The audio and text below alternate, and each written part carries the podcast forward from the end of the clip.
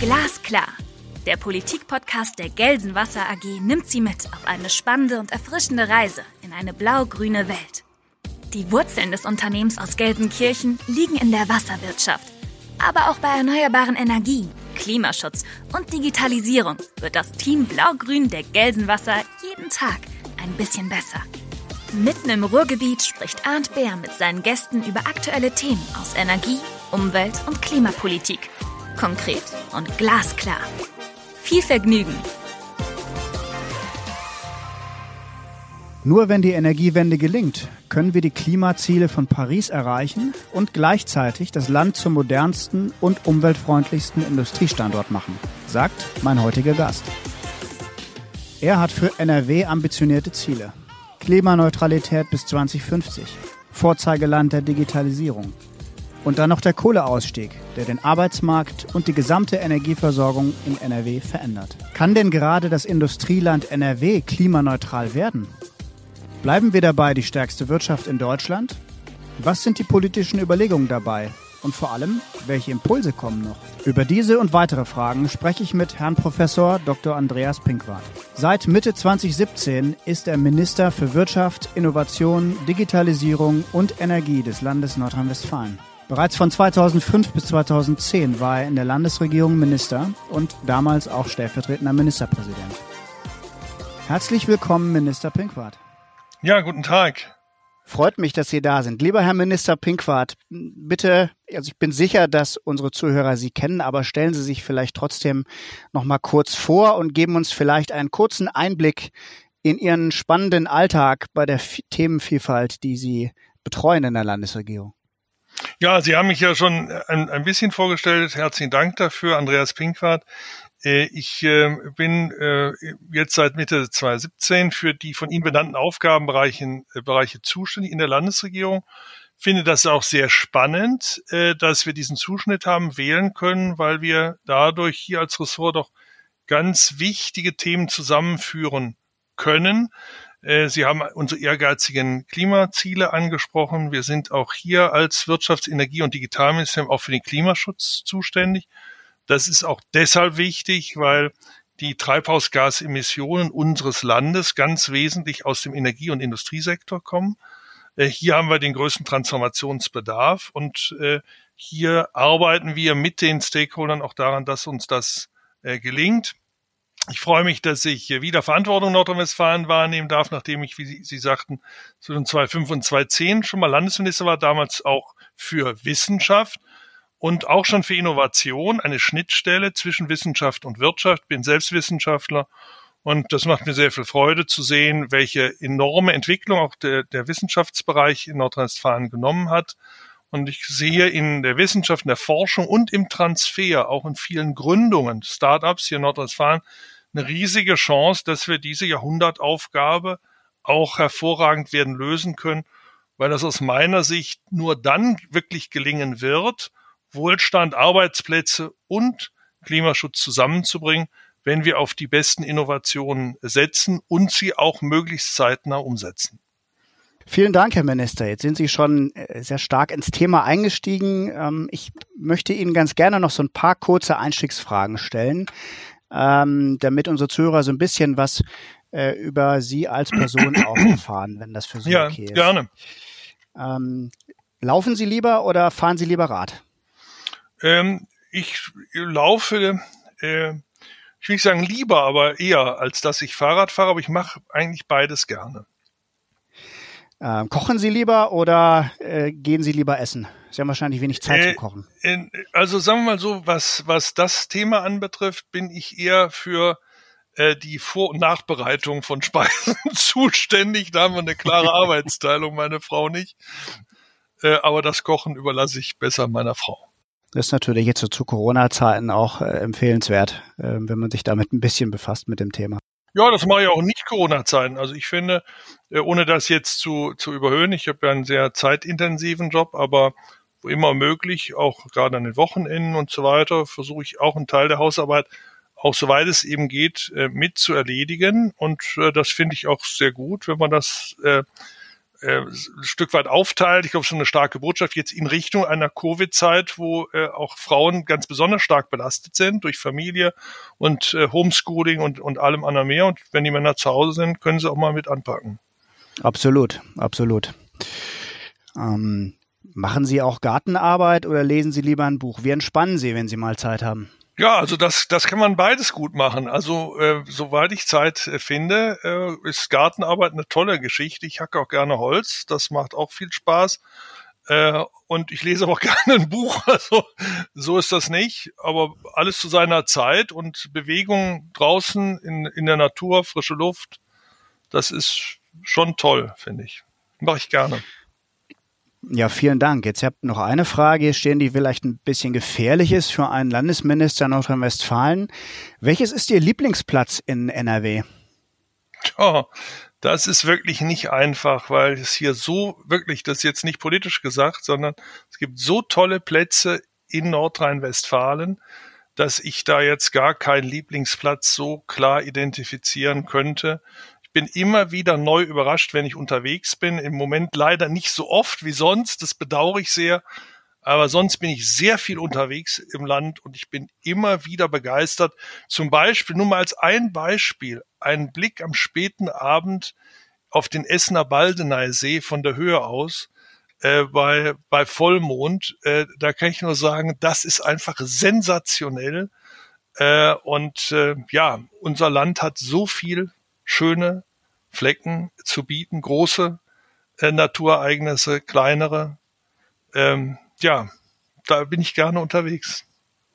Großartig. Jetzt hätte ich sogar fast gewettet, dass Sie sich nicht äh, festlegen auf einen Ort. Jetzt haben Sie doch einen genannt und den im Ruhrgebiet. Das ist natürlich fantastisch äh, für ein Unternehmen wie Gelsenwasser. Vielen Dank. Ähm, Herr Pinkwart, Sie waren immer in der Politik aktiv, ähm, aber Sie haben eine Ausbildung zum Bankkaufmann gemacht und vor allem äh, waren Sie lange Zeit an Hochschulen äh, zwischen Ihren beiden Zeiten als Landesminister.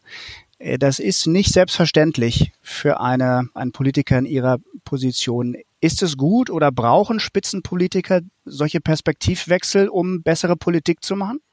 Ja, sagen wir mal so, es, es kommt drauf an. Das ist ja, ist ja auch jedem äh, sozusagen selbst überlassen, ist so eine Typfrage. Es ist natürlich eine Herausforderung, wenn man wechselt, weil ja die Frage schon ist, kommt man dann nochmal zurück? Und äh, äh, mir ist es immer wieder gelungen, dann auch äh, aus der hauptamtlichen Politik in den hauptamtlichen Beruf zurückzukommen und umgekehrt. Das ist sicherlich auch, auch ein Glücksfall, würde ich sagen. Aber ich finde es sehr gut, weil man immer wieder aus der Praxis heraus, aus seinem eigenen Beruf heraus, auch neue Anregungen mitbringt, eine andere Sicht auf die Dinge mitbringt. Und zum Zweiten macht einen das natürlich auch sehr unabhängig, was ich in der Politik auch für wichtig erachte. Ich glaube, wenn man in einer sehr unabhängigen Person sich selbst sieht, ist man sogar eher zum Konsens bereit als umgekehrt. Das ist, muss man auch sehen, weil man aus der Unabhängigkeit heraus auch ganz anders verhandeln kann. Und ja. deswegen habe ich das als sehr vorteilhaft empfunden. Aber wie gesagt, es ist auch nicht immer nur einfach, überhaupt so einen solchen Wechsel äh, möglich machen zu können. Und es ist auch mit erheblichen äh, auch persönlichen Anstrengungen verbunden, wenn man dann in seinen eigenen Beruf wieder zurückgehen will. Äh, das ist äh, auch ja nochmal mit einem enormen Einsatz äh, verbunden. Jetzt haben Sie dann, ähm, als Sie sich entschieden haben, in die Politik, zur Politik zurückzukommen, direkt ein, ich will das Wort mal benutzen, ein Superministerium übernommen. Ähm, äh, aus meiner Sicht ist das eins. Wirtschaft, Digitalisierung, Innovation und Energie. Natürlich vier Riesenfelder. Ähm, Sie haben gesagt, das darf man nicht überhöhen, aber ich frage mich dann schon, haben Sie genug Zeit eigentlich, äh, um die Projekte umzusetzen oder Reifen zu sehen, die Sie anstoßen? Oder haben Sie eigentlich nur Zeit, wenn Sie die, die Projekte anzustoßen und dann äh, rennt die Zeit davon? Ja, ich glaube, es ist schon eine Herausforderung. Das äh, ist richtig äh, von Ihnen dargestellt. Äh, wir haben aber äh, das große Glück, dass äh, beide Koalitionsparteien in den Oppositionsjahren vorher, wenn ich das so sagen darf, ich war ja nicht involviert, darf ich das ja auch sagen, sehr gut vorgearbeitet haben, sehr viel Gedanken gemacht äh, und die auch im Koalitionsvertrag äh, sehr gut verankert. äh, dann auch diesen Ressortzuschnitt ermöglicht. Das ist ja alles andere als selbstverständlich und damit sehr viel Synergien auch, äh, also das Heben möglichst vieler Synergien ermöglicht. Das ist auch nicht selbstverständlich. Und dadurch haben wir hier eigentlich eine gute Grundlage vorgefunden. Und wenn man sich dann äh, auch noch ehrgeizige Ziele dann darauf aufbauend setzt und Strategien entwickelt in den jeweiligen Feldern mit Teilzielen, die in kurzen Zeiträumen auch controlled werden, dann kann man schon eine ganze Menge erreichen. Vor allem braucht man natürlich ein tolles Team von äh, Kolleginnen und Kollegen im Ministerium. Man braucht eine gute Aufnahme zu den Stakeholdern und ein bisschen Glück gehört natürlich auch dazu und das hatten wir bisher. Viele Dinge fügten sich auch gut zusammen und äh, dadurch konnten wir in den verschiedenen Handlungsfeldern auch eine Menge bewegen und äh, auch Synergien heben. Und das macht dann auch Spaß, das macht allen Spaß, die hier mitwirken. Und wenn man ein bisschen Freude an der Arbeit hat, wenn man sieht, es geht voran, dann ist natürlich auch eine ganz andere Motivation da, als wenn man merkt, überall ist es schwierig und man kriegt nichts verändert. Verstehe. Jetzt sind die, kann man natürlich über jedes der Felder abendfüllend sprechen. Äh, und da gibt es unheimlich viele Unterthemen, die man diskutieren kann. Äh, jetzt wollen wir uns heute ein bisschen auf die, äh, das Feld Energiewende konzentrieren. Ja. Für NRW ein Riesenthema. Wenn man jetzt mal auf der Internetseite des Ministeriums guckt, ähm, dann steht da ein schöner Satz. NRW ist die bedeutendste Energieregion Europas. Die Energiewende ist unsere Herzenssache. Umsetzen müssen wir sie aber mit kühlem Verstand. Tja. Auch der Wind schläft mal und die Sonne versteckt sich täglich stundenlang hinter der Erdkugel. Bis unsere Ingenieure große Speicher entwickelt haben, brauchen wir Gas- und Kohlekraftwerke. Herr Minister, wird diese Wahrheit in Berlin eigentlich überall so geteilt? Naja, überall, das, äh, das kann man schon mal verneinen. Äh, aber von der Regierung schon. Wir haben ja das, ähm, den Kohleausstiegspfad auch mit dem Kohleausstiegsgesetz, dem Strukturstärkungsgesetz, äh, spiegelbildlich dazu entwickelt, ja auch ähm, im Bundestag und Bundesrat mit großer Mehrheit beschließen können, alles andere als selbstverständlich. Und da ist ja ein klarer Fahrplan enthalten, äh, eines ambitionierten, aber auch verantwortungsvollen schrittweisen Ausstiegs aus der Braun- und Steinkohleverstromung auf der einen Seite und auf der anderen Seite auch einer Politik, die es erlaubt, äh, mit Fuel Switch zum Beispiel von Kohle zu Gas und von Erdgas dann sukzessive zu äh, blauem und grünem Gas auch den Energiesektor äh, sehr weitgehend in Richtung Klimaneutralität zu führen. Parallel natürlich der massive Ausbau der Erneuerbaren, sowohl onshore als auch offshore und der damit auch äh, verbundene Leitungsausbau. Also da muss man sagen, äh, arbeiten Bund und Länder, Bund und Nordrhein-Westfalen schon Hand in Hand. Und äh, die Kohlekommission, äh, die ja mit sehr viel Sachverstand äh, äh, zusammengekommen war und gearbeitet hat, die hat ja auch einen sehr schönen Fahrplan dazu beschrieben und alle drei Ziele der Energiepolitik, Klimaschutz, Energieversorgungssicherheit und auch Bezahlbarkeit von Energie in den Blick genommen und zu all diesen drei Handlungsfeldern eben auch Vorschläge unterbreitet, die auch in die Gesetze dann sehr weitgehend Eingang gefunden haben, was auch nicht selbstverständlich ist. Ich habe schon viele Kommissionen kommen und gehen sehen in dieser Republik, aber ich habe äh, bislang wenige gesehen, die mit ihren Vorschlägen so weit durchgedrungen wären, wie das äh, für die WSB-Kommission äh, der Fall war und der Fall ist. Und das halte ich für eine sehr gute Grundlage, denn wir müssen ambitioniert sein, aber wir müssen auch verlässlich bleiben. Und das beides zusammenzubringen, das ist schon eine Herausforderung, aber ich glaube, wir haben ganz gute Weichen gestellt. Die müssen jetzt nur nachhaltig von der Politik auch ausgefüllt werden.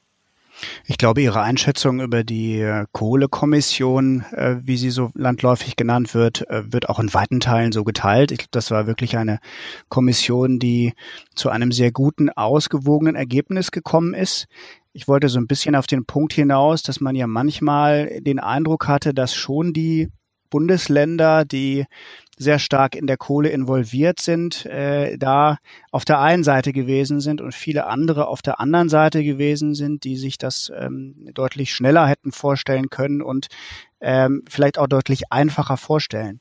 Jetzt ist ja für NRW Ja, nun, man muss, wenn ich das Thema, sagen darf, wenn ich das ja. sagen darf, das, das war sicherlich am ersten äh, Blick so, da haben Sie recht. Aber wenn Sie mal sich das näher anschauen, dann stellt man zum Beispiel fest, dass bei der Steinkohleverstromung nach Nordrhein-Westfalen eben nicht ein ostdeutsches Bundesland an nächster Stelle käme, sondern Baden-Württemberg, ähm, die ihre Energieversorgung auch für die Industrie neben der Kernenergie auch auf Kohle stützen.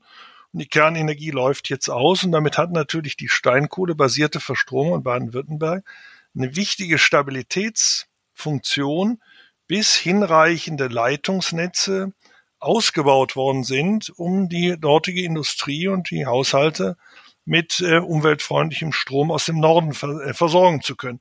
Also wir sehen, die Interessen sind schon unterschiedlich verteilt und äh, es gibt auch einen Grundkonsens. Sonst wären diese Abstimmungen im Bundesrat nie auf so breite Mehrheiten getroffen. Äh, auch die Zukunft Nordrhein-Westfalens als großes Energieland sind natürlich zentral nicht nur für Nordrhein-Westfalen, sondern auch für andere Bundesländer. Und insofern haben die Länder hier auch ein gemeinsames Interesse äh, gehabt. Und was natürlich die, die Ambitionen anbetrifft, kann man immer sagen, gut, hätte man nicht auch noch schneller rausgehen können. Da würde ich meinen, hat man sich jetzt auf ein sehr tragfähiges Konzept verständigt, äh, mit der Option auch noch weiterer Verbesserungen in Richtung 35. Aber wenn es glücklich liefe, auch noch früher. Es gibt ja Checkpoints, die vorgesehen sind, um äh, hier immer wieder zu überprüfen, wie weit auch der Ausbau der ähm, Erneuerbaren äh, vorangeschritten ist. Und ich denke, das ist ein sehr ausgewogenes äh, Konzept, was äh, äh Spielraum lässt für ambitioniertes Handeln der Menschen in unserem Land und dann müssen wir eben sehen, was geht in den nächsten Jahren. Wie viel können wir hier erreichen? Ich bin da nicht pessimistisch, wenn ich das auch nochmal so sagen darf. Ja, verstehe. Ähm, jetzt wird immer von dem Strukturwandel gesprochen, der in die Zukunft gerichtet ist, ähm, den Sie ja auch zu Recht ansprechen. Äh, jetzt kann man auch sagen, NRW ist ja eigentlich seit den 60er Jahren im, im Strukturwandel, wenn man sich die Zahlen so anguckt. Auch aus ihrem Ministerium entnommen ähm, sieht man ja, dass seit den, seit den 70er Jahren sich die Zahl der Erwerbstätigen im Dienstleistungssektor verdoppelt hat. Das ist gut. Äh, im, im, gleichen Zeitpunkt hat sich die, Zeit, die Zahl der Erwerbstätigen im produzierenden Gewerbe aber halbiert. Das sind noch etwa zwei Millionen. Äh, dann ist bekanntermaßen natürlich die Arbeitslosenquote äh, leicht über dem Durchschnitt im bundesweiten aus verschiedenen Gründen. Und jetzt kommt der Kohleausstieg dazu. Da fallen sicherlich wieder Jobs weg, klar, bei den Kraftwerkebetreibern sicherlich. Manche sagen auch in der Industrie, die eben von bezahlbarer Energie abhängt. Eine schwierige Diskussion. Wie sehen Sie das? Ähm, wie wandeln oder wie vollziehen Sie diesen Wandel? Teilen Sie dieses Szenario und, und wo steigt NRW im Gegenzug dann ein? Ja, Sie haben das äh, sehr ganz wichtige Faktoren beschrieben. Das ist auch richtig. Wir müssen aber auch sehen, zu unserer äh, Freude, wenn man so will, dass doch zum Beispiel zwischen äh, dem letzten, in den letzten zehn Jahren alleine im Ruhrgebiet per Saldo 100.000 neue Arbeitsplätze geschaffen werden konnten. Also das heißt, der Strukturwandel, von dem Sie gesprochen haben, der ähm, ist auch wirksam, was, was die Beschäftigung anbetrifft. Die Arbeitslosigkeit, äh, Arbeitslosigkeit hat sich verringert, nicht überall in gleichem Maße. Wenn ich jetzt mal beim Ruhrgebiet selbst bleibe, da gibt es auch Unterschiede. Aber es gibt eben auch Städte, die mit ihrer Arbeitslosenquote äh, schon auf dem Landesdurchschnitt sind oder sogar darunter. Also auch das sehen wir. Äh, da gibt es also auch Entwicklungsunterschiede. Dann ist natürlich sehr wichtig, dass wir im Ruhrgebiet, wenn wir jetzt nochmal in der Region bleiben, ja auch sehen, dass äh, dort ein Strukturwandel in der Weise sich ja über zwei Jahrhunderte eigentlich vollzogen hat, dass er von landwirtschaftlichen Strukturen dann industrielle Strukturen hatten und dann in der Bewältigung des Strukturwandels der 60er Jahre, Sie haben das angesprochen, dann erst Hochschulen begründet wurden. Wenn ich das Rheinland nehme, wenn ich Westfalen nehme, da sind schon vor 150 Jahren und länger Universitäten begründet worden und haben ihre Arbeit aufgenommen. Das ist im Ruhrgebiet erst vor über 50 Jahren der Fall gewesen. Wir haben dann, ich durfte das als Wissenschaftsminister äh, äh, umsetzen, äh, in den 2000er Jahren dann mit dem mit der Entscheidung, den Steinkohlenbergbau auslaufen zu lassen, vier neue Fachhochschulen begründen äh, im Ruhrgebiet. Äh, jetzt habe ich sie wieder besuchen können. Die sind ganz toll, haben die sich entwickelt, weit über die Zielzahlen hinaus, was äh, Professoren, Studenten, aber auch ihre Transferpotenziale anbetrifft und sind schon wirksam. Ich habe an einigen Lehrstühlen, die ich besucht habe, gesehen, dass ehemalige Mitarbeiter, die damals da waren, jetzt schon Unternehmen gegründet haben. Und die Professoren haben mir dann mit Freude diese Ausgründungen vorgestellt. Das heißt also, wenn man so mal zehn Jahre sieht, da kann unglaublich viel passieren. Da entstehen völlig neue Hochschulen, ein neues Ökosystem mit der Fähigkeit, nicht nur selbst dadurch Arbeitsplätze zu schaffen, sondern auch Spillover-Effekte zu erzeugen, durch Ausgründung, aber eben auch durch Transfer hin zum Mittelstand und den äh, Industrieunternehmen. Und da ist unglaublich viel passiert und dann äh, erwachsen daraus jetzt auch völlig neue Möglichkeiten. Und das finde ich so faszinierend, das finde ich so spannend.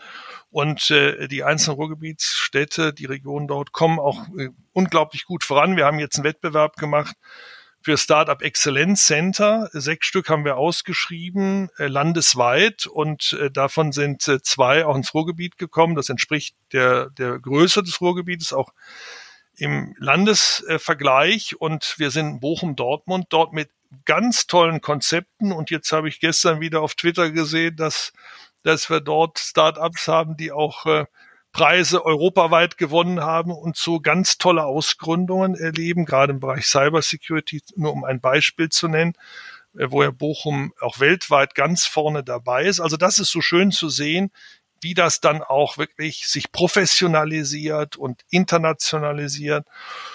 Und deswegen bin ich eigentlich ganz, ganz positiv gestimmt, wenn wir mit dem Tempo vor allen Dingen weiter äh, arbeiten, dass wir den Strukturwandel sehr positiv gestalten können. Das Zweite, was ich noch gerne sagen möchte äh, zu dem Thema, ist, dass wir natürlich, Sie haben es angesprochen, die energieintensiven Unternehmen, die Industrie mitnehmen müssen, aber werden wir vielleicht auch im Detail gleich noch sprechen können. Das ganz zentral ist, wir haben da 250.000 Beschäftigte. 50 äh, Prozent der energieintensiven Unternehmen Deutschlands haben ihren Sitz hier in Nordrhein-Westfalen. Insofern geht es nicht nur um NRW, es geht um Deutschland. Bleiben wir ein Industrieland äh, und, und welche Voraussetzungen brauchen wir dafür? Das ist ein Thema, was wir hier ganz intensiv bearbeiten und äh, mit der Energiewende parallel dazu auch gestalten dürfen. Aber ich denke, es ist auf der anderen Seite auch eine riesige Chance, weil wir hier eben auch zeigen können, wie wir ein Ziel Klimaneutralität mit der Industrie und nicht ohne sie äh, auch vorantreiben können. Und ein dritter Gedanke, ganz kurz, ist es so, dass äh, wir bei der Dienstleistung eben sehen müssen, dass äh, ein nicht unerheblicher Teil der Dienstleistungsarbeitsplätze produktionsnahe Dienstleistungen sind. Das heißt, äh, Unternehmen, auch Industrieunternehmen, lagern in erheblicher Weise äh, Aufgaben aus in äh, äh andere äh, Unternehmen hinein, die dann als, als Dienstleister für sie tätig werden. Und ähm, äh, das haben wir in Essen, wir haben es in Düsseldorf, wir haben es an anderen Stellen. Diese Dienstleistungsunternehmen gäbe es ohne unsere starke Industrie hier am Standort so nicht. Und deswegen kann man nicht nur die Kernarbeitsplätze der Industrie nehmen, sondern man muss die produktionsnahen äh, Arbeitsplätze im Dienstleistungsbereich mit hinzurechnen. Und wenn wir das tun, dann können wir Nordrhein-Westfalen sagen, dass 40 Prozent unserer Arbeitsplätze direkt oder indirekt von der Industrie abhängen. Und das ist ein hoher Prozentsatz.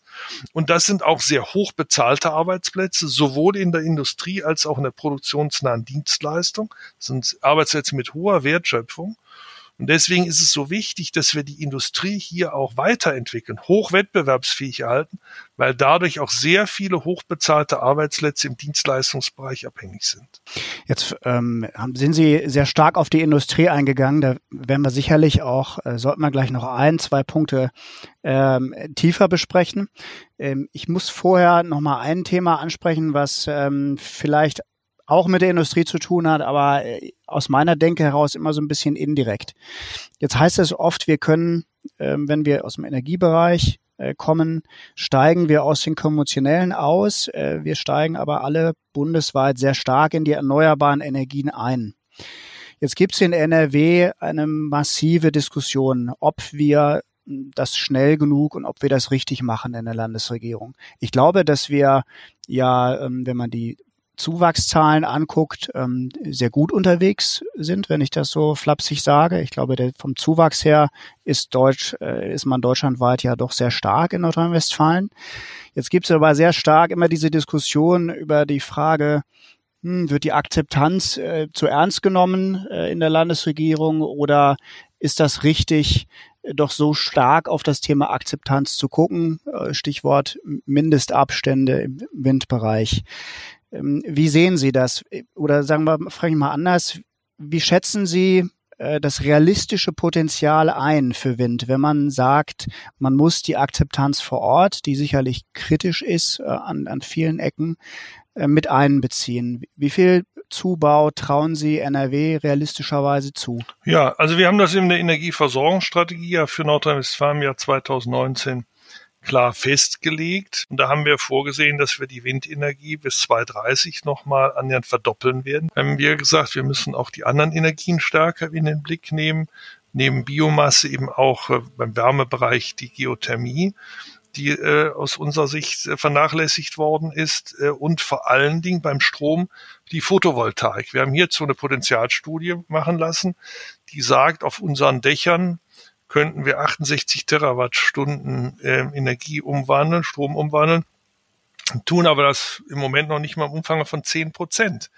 Das heißt, hier haben wir ein verschenktes Potenzial und das gilt es ganz systematisch zu heben. Da haben wir viele Voraussetzungen auch verbessern können, auch im Zusammenwirken mit dem Bund. Es geht ja um gute Rahmenbedingungen dafür. Aber es geht zum Beispiel auch um die Frage, kann man auf denkmalgeschützten Häuserdächern auch Photovoltaik installieren? Da geht es also auch um Regulatorik. Wir haben jetzt gerade äh, auch äh, äh eine Neuregelung da, ob wir auf Parkplatzflächen, die neu geschaffen werden, auch eine Vorschrift machen können, dass dann auch Photovoltaik übergebaut werden muss ab einer gewissen Anzahl von Parkplätzen und so weiter. Also man kann schon auch die Rahmenbedingungen so setzen, dass wir die, äh, weil die, die Flächen, die wir sowieso nutzen, also Dachflächen, Parkplatzflächen und so, für die Photovoltaik besser nutzen. Und dann haben wir noch die Freiflächen. Wir sind ja ein hochdicht besiedeltes Land. Wir müssen der Landwirtschaft hier auch noch Raum geben. Aber da gibt es natürlich auch kreative Lösungen, zum Beispiel schwimmende Photovoltaik. Da haben wir auch schon sehr schöne Beispiele jetzt zeigen können, wie sowas funktioniert. Und drittens haben wir natürlich auch öffentliche Gebäude äh, und viele nicht genutzte Dächer zum Beispiel, wo wir gesagt haben, das muss natürlich auch eine Aufgabe sein äh, des Landesliegenschaftsbetriebes, dass die eigenen Liegenschaften auch stärker für die Erneuerbaren geöffnet werden. Das waren alles verwaiste Handlungsfelder, die erschließen wir jetzt, um äh, auch beim Ausbau der Erneuerbaren in der Breite voranzukommen. Und ich denke, wenn man das Technologie offen macht, wenn man das möglichst breit ansiedelt, wir haben mit äh, Progress NRW ein, ein Förderprogramm aufgelegt und die Klimaschutzausgaben von 2016 im Vergleich zu heute versiebenfacht, äh, viele Anreize gesetzt, äh, Ausbau, Ladestation, Elektromobilität verbunden mit Photovoltaik, mit Speichern, damit wir auch dezentraler äh, uns ausrichten äh, die Verbraucher äh, zu Prosumern machen, die dann eben auch äh, eigene Beiträge besser leisten können und wenn es und dann bei der Regulatorik noch gelingt, das EG zu überwinden, was viele Fehlanreize mittlerweile leistet, dann hätten wir bessere Chancen, die Privaten, aber auch die Industrie dafür zu gewinnen, diese Spielräume in den nächsten Jahren noch wirksamer zu nutzen. Wir haben gerade einen Gipfel gemacht mit äh, den großen Einzelhändlern und den Logistikern zum Beispiel. Ich habe in Bochum unlängst äh, eine der größten Photovoltaikanlagen auf einem Kühlhaus mit 2,4 Megawatt mit einweihen dürfen. Also da passieren also ganz tolle Sachen. Und ich glaube, wenn wir das in den nächsten Jahren konsequent vorantreiben, dann haben wir auch eine Chance, äh, die Erneuerbaren noch viel schneller auszubauen und gleichzeitig deren Akzeptanz in der Bevölkerung äh, auch zu stärken. Verstehe. Das klingt, als ob Sie ähm, nach wie vor die Ziele der Energieversorgungsstrategie ähm, durchaus für realistisch halten und die Akzeptanz in der Bevölkerung zumindest nicht gesunken ist in den letzten Monaten aus Ihrer Sicht. Das macht Mut. Ja, absolut. Und ich will noch mal beim Wind sagen auch, wir haben, Sie haben es ja gesagt, wir sind da gut vorangekommen. Das muss noch mehr passieren, das würde ich auch sagen. Aber äh, immerhin hat Nordrhein-Westfalen, und wir sind ja nicht das Wind, reichste Land, Bundesland in Deutschland. Das würde man eher im Norden vermuten. Aber beim Windausbau in der nationalen Statistik lag Nordrhein-Westfalen im vergangenen Jahr auf Platz eins vor allen anderen Bundesländern. Und das zeigt ja auch, dass wir schon unsere Möglichkeiten hier auch nutzen wollen. Das werden wir auch weiter tun.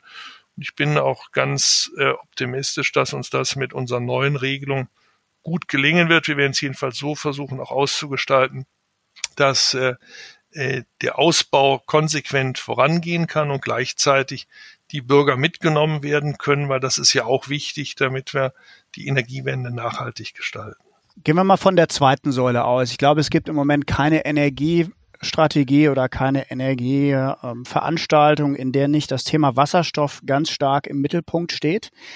Äh, neben den Erneuerbaren ähm, gibt es natürlich auch eine Schnittstelle mit dem grünen Wasserstoff. Herr Minister Altmaier hat bei der Vorstellung der nationalen Wasserstoffstrategie dazu ja Folgendes gesagt. Wir wollen bei den neuen Wasserstofftechnologien hin zu grünem Wasserstoff weltweit führend sein. Aber ähm, lassen Sie uns mal äh, über die Wasserstoff-Roadmap sprechen. Ähm, Im November, glaube ich, 2020 äh, ist sie veröffentlicht worden. Wir haben ja alle monatelang auch mitarbeiten dürfen, ein Stück weit. Da gab es ja einen tollen äh, Prozess, in dem auch Unternehmen mitgenommen worden sind. Ähm, können Sie uns mal in ein paar äh, Eckpunkten oder Pinselstrichen darstellen, ähm, was jetzt der Inhalt der Wasserstoff-Roadmap ist? Vielleicht nicht ganz, aber was ist Ihre Sicht auf die Roadmap? Ja, die Sicht auf die Roadmap ist, dass wir äh, in, in Wasserstoff wirklich einen ganz großen Enabler für äh, die mit der Energiewende auch notwendig werdende Industriewende äh, organisieren zu können. Wir müssen ja sehen, ich nannte es vorhin, dass wir so viele energieintensive Unternehmen in Nordrhein-Westfalen haben. Und die müssen sich ja eben auch fragen, wie können sie bis 2050 klimaneutral werden? Äh, Dazu müssen sie ihre Produktionsfunktionen ja auch in erheblicher Weise anpassen. Denken Sie etwa an äh, die Raffinerien, die ölbasiert arbeiten. Denken Sie äh, an äh, Unternehmen der Zementindustrie, an die Stahlindustrie, äh, an die Aluminium, andere Industrien. Die müssen ihre äh, Energienutzung ändern, sie müssen ihre Produktionsweise ändern. Und äh, wir werden äh, zwei Notwendigkeiten haben. Wir werden aus Produktionsprozessen etwa beim Zement CO2 abscheiden müssen. Da geht es gar nicht um die Energie, die wieder verwendet wird, sondern bei der Zementherstellung selbst wird CO2 frei. Und das müssen Sie irgendwie einfangen können. Und da müssen Sie sich auch fragen, wohin damit? Und äh, wir sind sehr starke Befürworter in Deutschland von CCU, dass wir also dieses CO2 weiter nutzen und nicht einfach nur speichern und, und äh, entlagern sozusagen, sondern dass wir es weiter nutzen. Genau, und Carbon Capture Usage. Genau. Ne? Äh, und, und dann kann ich das zum Beispiel in der Chemie weiter einsetzen, wenn ich das wiederum mit Wasserstoff zusammenführe. Das heißt, dann kann ich Wasserstoff aus industriellen Prozessen, das machen wir heute schon. Wir haben ja schon eine wasserstoffbasierte Industrie schon seit Jahrzehnten. Deswegen haben wir ja im Ruhrgebiet auch das längste Wasserstoff-Pipeline-Netz Europas mit 240 Kilometern. Äh, da wird ja heute schon mit Wasserstoff gearbeitet, aber aus äh, traditionellen Prozessen heraus, wo eben also auch äh, äh, Treibhausgase zunächst mal entstehen, aus denen dann Wasserstoff freigesetzt wird und dieses Wasserstoff kann dann für, für äh, entsprechende Produktionsprozesse eingesetzt werden und weiterverarbeitet werden. Äh, und in der Zukunft geht es eben darum, dass wir noch stärker carbonbasierte Prozesse dann ersetzen. Ich nehme mal ein, ein Beispiel an den Hochöfen äh, von ThyssenKrupp in Duisburg. Testen wir das ja schon, dass wir dann eben äh, kohlenstoffbasierte Reduktionsprozesse am Hochofen durch Wasserstoff ersetzen. Äh, damit kann ich natürlich im Produktionsprozess etwa 20, 25 Prozent der CO2-Emissionen bei der Stahlherstellung reduzieren. Das ist natürlich schon, schon mal ein wichtiger Beitrag. Äh, und äh, wir können mit Carbon to Chem eben sehen, dass wir mit, mit CO2-Abscheidung auf der einen Seite und Wasserstoffzuführung auf der anderen Seite zu synthetischen Prozessen in der Chemie kommen, in dem Bereich der, der modernen äh, Mineralölindustrie der Zukunft. Also für all das ist Wasserstoff ein ganz wichtiger Enabler. Dann muss man natürlich sehen, dass wir äh, bei, den, bei den Erneuerbaren ja das Phänomen haben, Sie haben es eingangs kurz gesagt, der, der Wind weht, äh, die Sonne scheint nicht immer dann, wenn wir es brauchen und umgekehrt. Äh, und das erfordert zwangsläufig natürlich auch, dass wir Zwischenspeicher brauchen. Das können Batteriespeicher sein. Das kann aber diese Überschussenergie, die wir phasenweise haben und die Unterdeckung die wir in anderen Zeiten haben, können wir natürlich überbrücken, auch indem wir Energie in Wasserstoff speichern. Wenn wir es dann rückverwandeln wieder in Strom, ist es nicht der effizienteste Weg, zumindest im Moment noch nicht, weil auch die Leistungsfähigkeit der Elektrolyseure noch nicht so ist, wie wir das uns vielleicht hoffen. Aber jedenfalls ist es ein Energiespeicher. Und wir planen durchaus auch, dass wir nicht nur Strom über äh, die äh, Hochspannungsleitungen von Nord nach Süd transportieren, sondern dass wir äh, Energie direkt an der Küste auch in Wasserstoff umwandeln können und vorhandene Gasnetze, die wir weiterentwickeln oder auch neue Pipelines, die wir für Wasserstofftransport nutzen können, auch erstellen, um dann Energie gebunden in Wasserstoff dann äh, transportieren könnten. Wir haben mit Niedersachsen die geologische Lagegunst, dass wir Kavernen haben, äh, zwei Drittel auf niedersächsischer Seite, ein Drittel der Potenzial auf nordrhein-westfälischer Seite, die werden heute schon als nationale Gasspeicher genutzt. Das kann in Zukunft auch ein Wasserstoffspeicher sein. Die Potenziale sind riesig. Das heißt, wir haben ganz natürliche Vorkommen, natürliche Voraussetzungen. Wir haben schon vorhandene Leitungsnetze, die wir umwidmen können. All das äh, legt es sehr nahe, dass die Wasserstoffwirtschaft ein ganz wichtiger Enabler werden kann. Einerseits, um CO2-basierte Prozesse in der Industrie ersetzen zu können, auf der anderen Seite auch Energie besser speichern, auch besser transportieren zu können.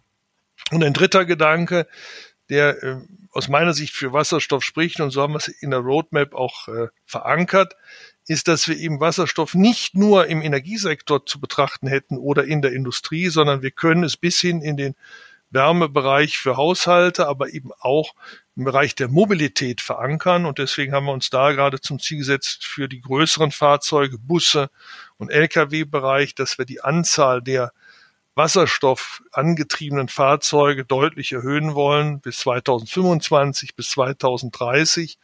Und auf der anderen Seite natürlich auch die Kapazität erhöhen wollen, zur Herstellung von Wasserstoff, äh, weil wenn wir das in so vielen Sektoren einsetzen wollen, dann brauchen wir natürlich auch viel Wasserstoff. Weil wir brauchen wir viel Elektrolysekapazität. Hier planen wir ein bis drei Gigawatt bis 2030. Wir planen natürlich auch Hochleistungselektrolyseure und da, dafür forschen wir auch, damit wir dort die effizientesten nach Möglichkeit hier am Standort realisieren können. Prima. Würde natürlich als von einem Energieversorger und Gasversorger kommend ähm, mir, mir persönlich sogar sehr stark wünschen, dass man den Anwendungsbereich im, gerade im Heizungssektor noch stärker sieht ja. für Wasserstoff. Denn im Moment ist gerade in Berlin oft auch so eine Debatte um den Champagner. äh, also äh, Wasserstoff, der ja deswegen so kostbar ist, dass man den nicht einsetzen darf. Ich muss dann immer dazu sagen, ich glaube, Champagner ist ja deswegen so günstig, weil er eben nur aus einer Region kommen kann und weil er so knapp ist. Äh, das würde ja eigentlich dafür sprechen, eben den Wasserstoff so breit wie möglich anzuwenden. Überall. Genau.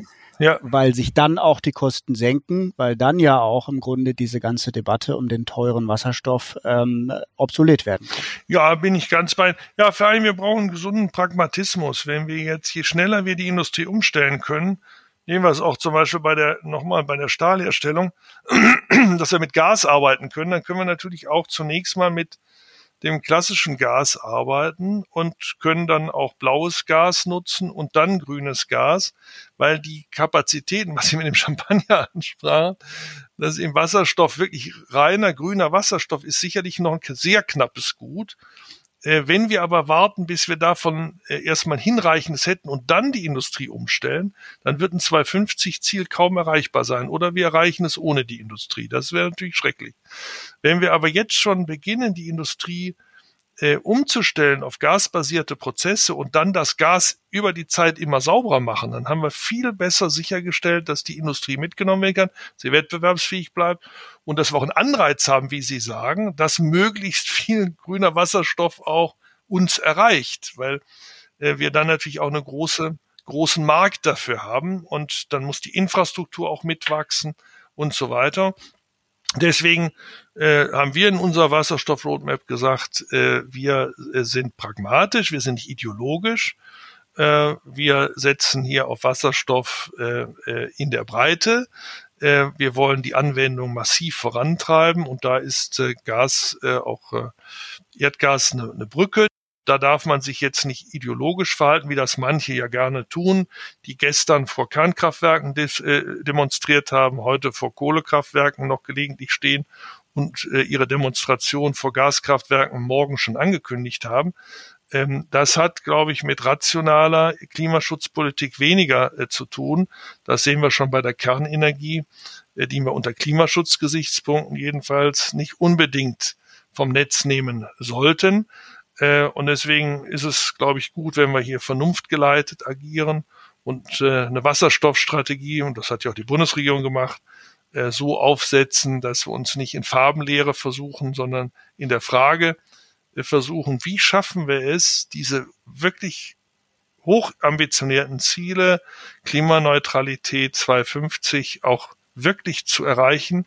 Und ich glaube, das gelingt uns mit einer Wasserstoffstrategie, die äh, wirklich breit angelegt ist, die sich auch Gedanken macht darum, wie, wo kommt Wasserstoff her in Zukunft, dass wir in riesigen Mengen brauchen, nicht nur national, sondern auch europäisch, auch international. Äh, und äh, dass auch die Voraussetzung, die auch die Voraussetzung dafür schafft, dass wir auch äh, Wasserstoff in hoher Qualität, dann auch grünen Wasserstoff hoher Qualität auch aus dem Ausland beziehen können und dass wir es auch zu bezahlbaren Bedingungen hier verfügbar haben. Und da hat Nordrhein-Westfalen auch viele Standortvorteile, weil wir nicht nur auf die Nordseeküste, die deutsche, angewiesen wären. Wir haben die europäische Nordseeküste, wir haben die Häfen, wir haben mit Duisburg ein, ganz tolles Drehkreuz äh, und wir haben viele Länder auch um Europa herum, die heute eher im Mineralölbereich tätig sind und im Erdgasbereich, die ja auch eine Zukunft für sich suchen. Und äh, die könnten mit der, ähm, mit der Installation erneuerbarer Energie im großtechnischen Stil und der Umwandlung in Wasserstoff natürlich auch für sich wiederum ein nachhaltiges Geschäftsmodell finden, was auch dort Wertschöpfung hilft zu erzeugen. Also ein absolut tolles Zukunftsthema. Ich glaube, äh, dann ähm, Sie sehen das als Möglichkeit auch, um das zu schaffen, was so ein bisschen unser Eingangs äh, Statement und die These gewesen ist, äh, den Klimaschutz ähm, voranzubringen und CO2-frei zu sein und die Industrie dabei gleichzeitig zu halten in NRW. Ja, ich will vielleicht noch einen Punkt dazu anknüpfen, weil, weil es auch nochmal ganz spannend ist. Man sich ja fragt, auch sind die Füllungsvorteile nicht andernorts so viel besser dann? Gerade wenn man wasserstoffbasiert eine Industrie denkt. Da will ich nochmal äh, aus meiner Sicht zwei Argumente mit anführen, warum wir hier äh, durchaus äh, im Wettbewerb standhalten können, wenn wir rechtzeitig unterwegs sind. Zum einen sehen wir, dass wir durch eine wasserstoffbasierte Industrie eine viel stärkere intersektorale Kopplung haben. Wir haben nicht nur die Wertschöpfungskette innerhalb äh, einzelner Industrien zu betrachten, sondern äh, industrienübergreifende Wertschöpfungsbeziehungen.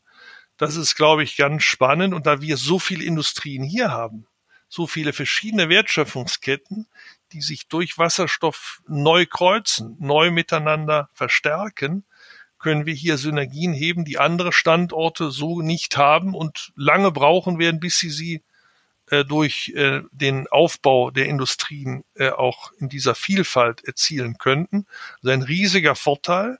Und das Zweite ist, dass äh, die Energiebilanz sich auch dadurch bei uns verbessern lässt, dass wir eben nicht nur auf zum Beispiel Wasserstoff und erneuerbare Energien basiert arbeiten, sondern dass wir sehr stark auch die Kreislaufwirtschaft voranbringen. Äh, nehmen Sie Aluminium, nehmen Sie Stahl, haben Sie mit Recycling eine enorme Möglichkeit, den, den CO2-Bilanz positiv zu beeinflussen. Und äh, die, die Recyclingsquoten sind bei weitem noch nicht äh, ausgeschöpft, so dass wir hier sehr stark auch auf eine Circular Economy setzen, die sich ja schon in der Vergangenheit im Ruhrgebiet Nordrhein-Westfalen insgesamt sehr gut entwickelt hat. Aber da ist auch noch Luft nach oben. Und wir treiben deshalb neben diesem Thema Energieversorgungsstrategie und Wasserstoff Roadmap auch das Thema Circular Economy äh, voran, weil wir darin auch einen Enabler sehen, äh, sowohl was äh, die Treibhausgase anbetrifft, aber eben auch was die Nachhaltigkeit im Umgang mit Gütern betrifft. Und ich denke, da haben wir auch noch ein großes Potenzial, auch für Innovation, für neue Technologien. Das glaube ich auch absolut. Ähm, Sie haben ja immer sehr stark betont, dass es Ihnen wichtig war, dass, äh, dass eben diese Dinge nach vorne getrieben werden. Das merkt man ja jetzt auch bei den Themen, die Sie ansprechen über die Roadmap, dass es wichtig ist, dass sich da wieder mehr Dynamik tut, dass da Innovationen vorangehen. Jetzt nehmen wir äh, unser Gespräch im äh, Anfang Februar 2021 auf. Da muss man natürlich auch ähm, noch mal kurz über Corona sprechen und über die Entwicklung, die es, das Ganze jetzt genommen hat. Äh, das Investitionsklima ähm, was Ihnen immer so wichtig ist. Wie sehen Sie das im Moment, ähm, gerade in NRW oder vielleicht auch im Bund? Äh, laufen wir da jetzt äh, in, in eine ganz schwierige Phase hinein oder glauben Sie, das schütteln wir ab? Ja, wir haben ja das große Glück, wenn ich das mal so formulieren darf, dass wir, ähm, wenn wir mal vom März, April des letzten Jahres absehen, es vermocht haben, dass die Industrie und die Forschung auch weiterarbeiten konnten und können.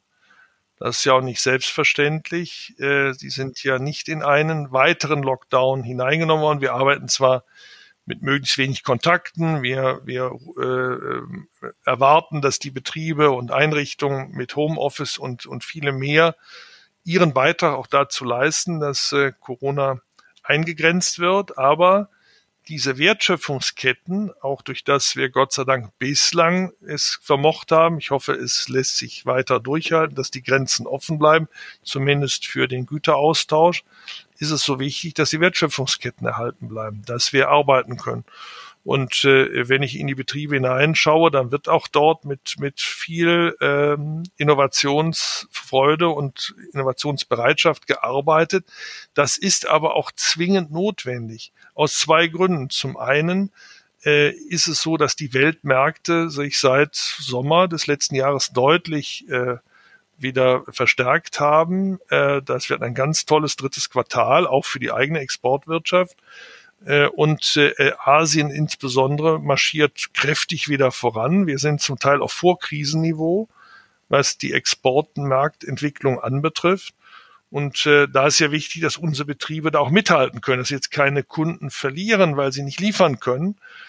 Auf der anderen Seite, zweiter Punkt, ist es eben auch so wichtig, dass unsere Betriebe äh, äh im Austausch bleiben, äh, dass sie äh, nicht äh, ausgebremst werden, weil wir ja in einer Zeit eines enormen Innovations, einer enormen Innovationsbeschleunigung uns befinden. Stichwort der Halbierung der Innovationszyklen. Und äh, wenn wir unsere Industrie, unsere Forschungsbereiche durch Corona hier unterbrechen würden, würden wir natürlich einen Abstand äh, haben zu den anderen, der sich vergrößern könnte. Und das müssen wir versuchen zu vermeiden. Das ist uns bisher ganz gut gelungen. Äh, und das halte ich auch, auch für ganz zentral. Es wird aber auch darüber hinaus notwendig sein, und da baue ich sehr darauf, dass wir zum Sommer bessere Bedingungen haben, dass unsere Gesellschaft insgesamt wieder zu einer gewissen Normalität zurückführen kann, sich äh, zurückentwickeln kann oder weiterentwickeln kann, trotz Corona. Deswegen brauchen wir mehr Impfungen und andere, Voraussetzungen mehr, äh, weil wir natürlich sehen, die Welt schläft nicht, die Welt äh, geht dynamisch weiter. Äh, und wir haben, können es uns nicht erlauben, Zeit zu verlieren in diesem globalen Wettlauf um beste Produkte und Dienstleistungen, beste Prozesse. Insofern wird es auch sehr darauf ankommen, dass wir nach der Bundestagswahl auch Rahmenbedingungen bekommen für die Wirtschaft, die ihr hilft, dass sie ihre Innovations- und Investitionskraft weiter stärken kann und dass wir nicht äh, uns zu sehr äh, sozusagen mit äh, äh, nur der Erhaltung von Strukturen beschäftigen, sondern wir müssen investieren darin, dass sich unsere Bedingungen weiter verbessern. Dazu gehört auch Bildung. Und da mache ich mir schon Sorgen, dass die Schulen so lange geschlossen bleiben müssen oder im Homeschooling verbleiben müssen. Da sollten wir auch noch mehr Anstrengungen unternehmen, da muss ich natürlich sagen, dass ich als äh, Vater mit zwei Schulkindern ähm, zum Thema Homeschooling auch einiges sagen könnte. Sicherlich ein ja. abendfüllendes Thema. Ja, klar. Will ich jetzt nicht vertiefen. Aber viele im Umfeld haben natürlich gerade die, die Erfahrung und ähm, das ist natürlich etwas, was ähm, wo wir vielleicht in Zukunft äh, dann ähm, noch viel daraus lernen können, aus dem, wie das jetzt abläuft die letzten Wochen. Ich nehme den positiven Absolut. Gedanken aber mal mit, dass es vielleicht auch ganz äh, gut für Deutschland ist, wenn die anderen zumindest etwas schneller sind und sich wieder entwickeln. Das gibt dem Exportweltmeister Deutschland äh, zumindest die Chance, äh, da schon mal wirtschaftlich voranzukommen. Äh, das ist sicherlich etwas auch, was man vielleicht so ein bisschen als Trost nehmen muss, wenn das mit den Impfungen im Moment nicht ganz äh, top schnell abläuft, so wie sich das viele erhoffen. Herr Minister, ich habe immer eine Abschlussfrage, die ich Ihnen gerne noch stellen würde, in die Zukunft gerichtet. Ähm, ich gucke immer so ein bisschen nicht auf 2030 oder 2050, wie das in der Klimapolitik immer gemacht wird, sondern ähm, auch ganz pragmatisch in Ihrem Sinne auf dieses Jahr. Wenn Sie eine politische Frage hätten, die Sie ganz gerne gelöst hätten, äh, glasklar für dieses Jahr, vielleicht eine Frage, die Sie nicht selbst äh, beantworten können in Ihrer Funktion. Welche Frage wäre das? Die Frage für mich wäre, wie wir verantwortungsvoll und noch strukturierter aus dieser Covid-Situation uns befreien, möglichst rational und möglichst auch basierend auf unseren Fähigkeiten, die wir haben, mit deutlich noch verbessertem Pandemie-Management, ähm, was uns auch in die Lage versetzt, Sie hatten es angedeutet, bei künftigen Herausforderungen proaktiv äh, auch und proaktiver auch das Richtige in Zukunft tun zu können und Freiheitsrechte nicht mehr in dem Umfang einschränken zu müssen, wie wir das jetzt leider schon seit zwölf Monaten massiv für viele Bereiche tun. Äh, das muss unser Ziel sein als hochentwickeltes Land. Daran muss die Politik arbeiten. Lieber Herr Minister Pinkwart, vielen Dank. Ein wunderbares ähm, Schlusswort. Ich könnte meinerseits noch, noch einige Stunden mit Ihnen sprechen, aber Sie sind ein viel beschäftigter Mann. Ich wünsche Ihnen äh, gutes Gelingen weiterhin und viel Erfolg beim Führen der Wirtschaft, äh, Innovationen, der Digitalisierung dieses Landes und ich bedanke mich ganz herzlich für das Gespräch. Ja, ich danke Ihnen sehr herzlich für das Gespräch. Es hat viel Spaß gemacht. Vielen Dank. Alles Gute Ihnen auch persönlich. Dankeschön.